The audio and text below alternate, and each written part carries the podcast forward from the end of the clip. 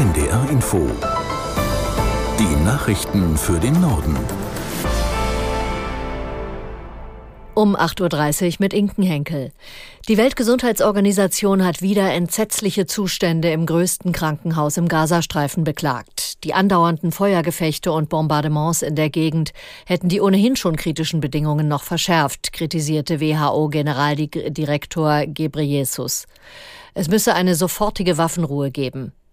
Dieser Forderung, die auch von Frankreichs Präsident Macron gestellt wird, will sich die Bundesregierung unter Bundeskanzler Scholz nach wie vor nicht anschließen. Aus Berlin Georg Schwarte. Scholz sagte, er finde die Forderungen nach einer langen Feuerpause oder einem Waffenstillstand nicht richtig. Auf einer Veranstaltung der Heilbronner Stimme führte er als Begründung an, dass die Hamas die Zeit nutzen würde, um sich militärisch zu erholen und neue Raketen anzuschaffen. Ganz ähnlich hatte sich zuvor bereits Außenministerin Baerbock zuletzt in Tel Aviv während ihrer dritten Nahost-Krisenmission geäußert. Sie verstehe den Impuls, halte ihn aber für falsch, so Baerbock, die damit wie der Kanzler auch offen dem französischen Präsidenten Macron widersprach. Der hatte einen sofortigen Waffenstillstand gefordert und mit Blick auf die israelischen Angriffe in Gaza gesagt, es gebe keine Rechtfertigung dafür, Babys, Frauen und alte Menschen zu bombardieren und zu töten. Verteidigungsminister Pistorius hat bestätigt, dass die Bundesregierung die Militärhilfe für die Ukraine verdoppeln will. Der SPD-Politiker sagte in der ARD, die geplante Erhöhung sei ein starkes Signal an die Ukraine, dass man sie nicht im Stich lasse. Die Ampelkoalition hatte sich vorher darauf verständigt, die Unterstützung im kommenden Jahr von vier auf acht Milliarden Euro aufzustocken. Der Haushaltsausschuss des Bundestags soll die zusätzlichen Ausgaben bald auf den Weg bringen. Unter dem Motto Für die Republik gegen Antisemitismus sind gestern in Paris viele Menschen auf die Straße gegangen. Laut Polizei nahmen mehr als 100.000 an der Demonstration teil. Aus Paris Julia Borutta. Es herrschte eine fast feierliche Stille auf dem Protestzug, unterbrochen nur von Wellen von Applaus, den sich die Teilnehmenden gegenseitig spendeten, und von der Marseillaise. Die Menge zog vom Pariser Invalidendom im Herzen der Stadt bis zum Senat. Als die ersten ankamen, waren die letzten noch nicht losgegangen. Die Initiatoren der Demonstration werteten die große Teilnehmerzahl als Zeichen der Hoffnung.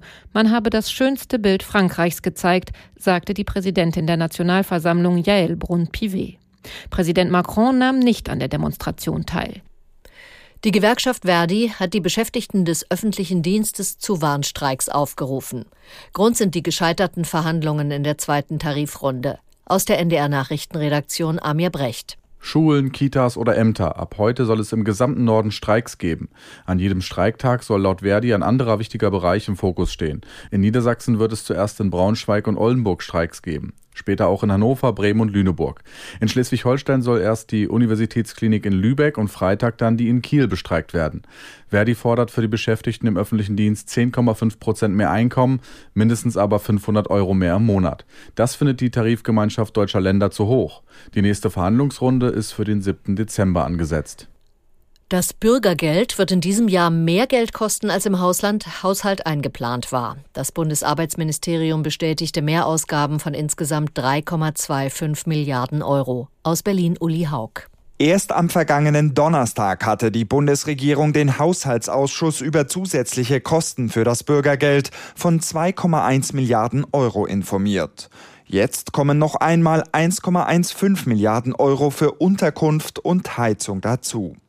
Das SPD-geführte Bundesarbeitsministerium macht gestiegene Miet- und Heizkosten für den Mehrbedarf an Geld verantwortlich.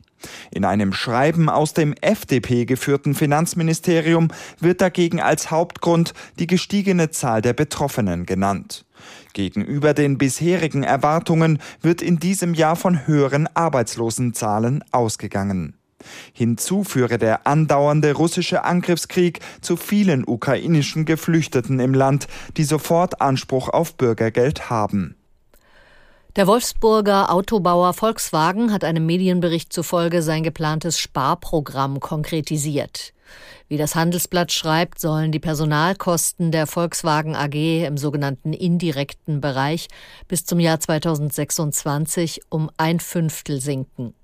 Dieser Bereich umfasse Volkswagens Verwaltungsapparat, in dem rund 40.000 Büroangestellte beschäftigt seien. Volkswagen verhandelt zurzeit mit dem Betriebsrat über milliardenschwere Einsparungen für die renditeschwache Hauptmarke VW. Die ersten Gespräche wurden im Oktober geführt. Gut vier Wochen nach der Wahl in Polen kommt heute das neue Parlament zu seiner ersten Sitzung zusammen. Zunächst werden die Abgeordneten einen Parlamentspräsidenten wählen. Außerdem wird die amtierende Regierung von Ministerpräsident Morawiecki zurücktreten. Bei der Wahl am 15. Oktober hatte ein Dreierbündnis unter Führung des ehemaligen EU-Ratspräsidenten Tusk eine deutliche Mehrheit im Sejm, dem Unterhaus des Parlaments, errungen.